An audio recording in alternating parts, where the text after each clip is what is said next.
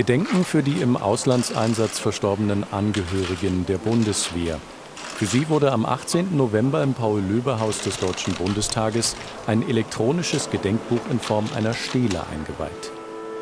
An der Veranstaltung im Sitzungssaal des Verteidigungsausschusses nahmen neben Bundestagspräsident Wolfgang Schäuble die Bundesministerin für Verteidigung Annegret Kramp-Karrenbauer und der Generalinspekteur der Bundeswehr General Eberhard Zorn teil. Eröffnet wurde sie durch den Vorsitzenden des Verteidigungsausschusses Wolfgang Helmich.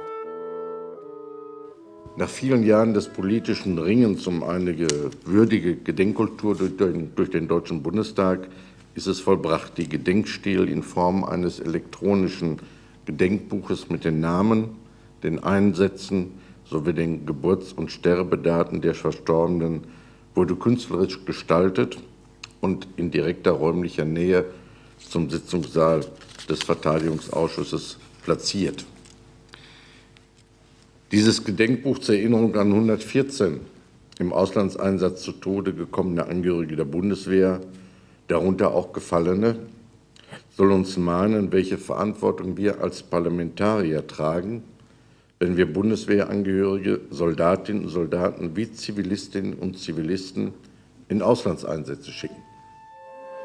Die Gedenkstele ist ein schwarzer Block aus Eisenwänden. Ein bedienbarer Monitor ist schräg angebracht. Soldat ist kein Beruf wie jeder andere. Der Dienst an der Waffe schließt im äußersten Fall die Bereitschaft ein, zu töten und das Risiko, getötet zu werden. Wir Deutsche haben das in meiner Generation lange verdrängen können weil wir das große Glück haben, seit mehr als sieben Jahrzehnten in Frieden zu leben. Im Schutz des westlichen Bündnisses, namentlich der Vereinigten Staaten von Amerika. Erst die Erfahrung kriegerischer Gewalt in den Auslandseinsätzen brachte diese Grundkonstante des Soldatenberufs zurück in die öffentliche Wahrnehmung. Und sie stellt uns, Politik und Gesellschaft, vor die Frage, wie wir mit dem Tod unserer Soldaten umgehen. Vor zwei Jahren begann die Bundestagsverwaltung mit der inhaltlichen und gestalterischen Entwicklung und Herstellung des digitalen Gedenkbuchs. Unsere Gesellschaft tut sich damit schwer, den Tod von Soldaten, ihr Opfer, zu würdigen. Lange haben wir auch hier im Parlament um das angemessene Gedenken an die Toten und Gefallenen bei Auslandseinsätzen gerungen. Aber sie zu ehren, ihnen Achtung zu bezeugen, das gehört eben zu untrennbar zu der besonderen Verantwortung des Bundestags für die sogenannte Parlamentsarmee, jenseits aller politischen Kontroversen um die einzelnen Mandate. Das elektronische Gedenkbuch enthält die Namen der 114 Verstorbenen, deren Geburts- und Sterbedatum sowie Informationen zum Sterbeort und dem Einsatz. Es gibt natürlich die Möglichkeit, direkt nach Namen zu suchen, wenn man Angehörige kennt oder ums Leben gekommene, könnte man zum Beispiel hier jetzt aussuchen und man bekommt alle, entweder den Einzelnen oder alle mit dem Namen Schmidt angezeigt. Es gibt auch die Möglichkeit, nach Einsatzorten zu suchen. Am eindrücklichsten ist es natürlich in Afghanistan, wo bei Weitem die meisten Angehörigen der Bundeswehr ums Leben kamen, 17 insgesamt ähm, und kann die sich anzeigen lassen. Ja, hier gibt es die Jahre dann dazu. So, dann gibt es einen äh, barriereoptimierten Bildschirmansicht. Da drehen sich die Farben um, die Serifen sind aus der Schrift.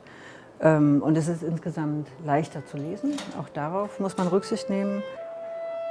Der Ort für das elektronische Gedenkbuch ist nicht zufällig gewählt.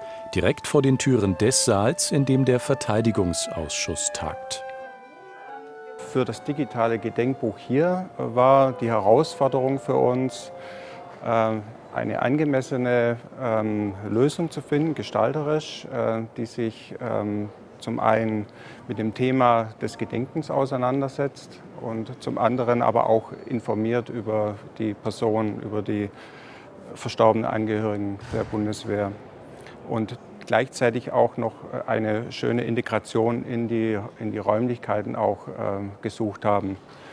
Äh, dabei sind wir auf eine Lösung gestoßen, wo wir das klassische Thema des Gedenkbuchs, des ausgelegten Gedenkbuchs ähm, übersetzt haben, indem wir einen ähm, monolithischen Kubus gewählt haben und den Kontrast dazu in diesem schwebenden, aufgelegten Übersetzung eines klassischen Buches. Äh, das sehen Sie natürlich auch in diesem Korpus, äh, des, wo der Monitor untergebracht ist, der digitale Touchscreen.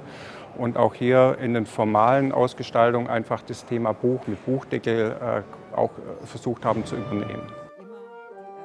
Das Gedenkbuch passt gut zur Gedenkstätte im Verteidigungsministerium, sagt Annegret Kramp-Karrenbauer.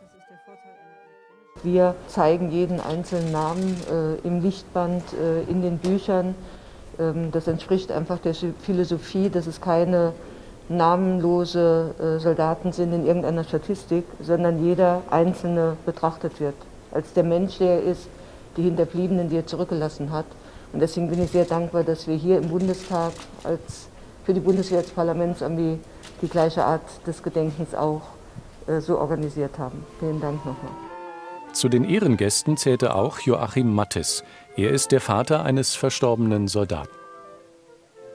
114 Angehörige der Bundeswehr sind seit 1993 bei internationalen Einsätzen umgekommen.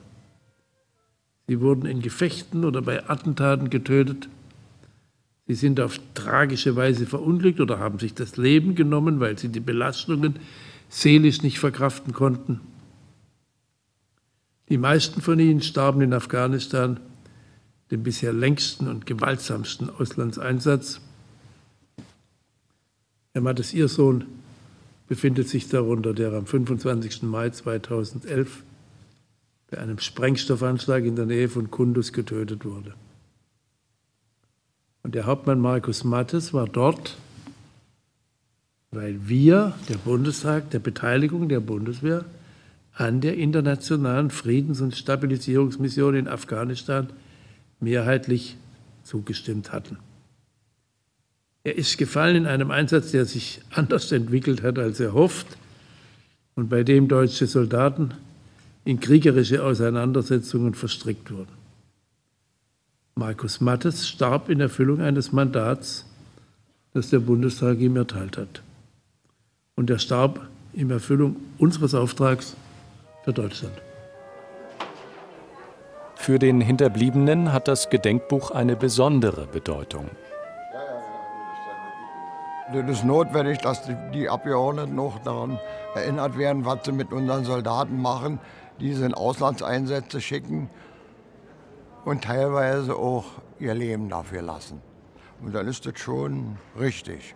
Das ist schon für meinen Sohn, dass der irgendwie ein Gedenken irgendwo im Land irgendwo, wenn das Leute dann noch mitkriegen, gewürdigt wird vielleicht. Das Gedenkbuch ist ein dauerhafter Ort der Ehrung und der Erinnerung im Deutschen Bundestag. Was für uns so wertvoll ist, dass wir Soldaten zumuten, in anderen Regionen der Welt ihr Leben zu riskieren, bleibt für die meisten zu Hause in Deutschland abstrakt.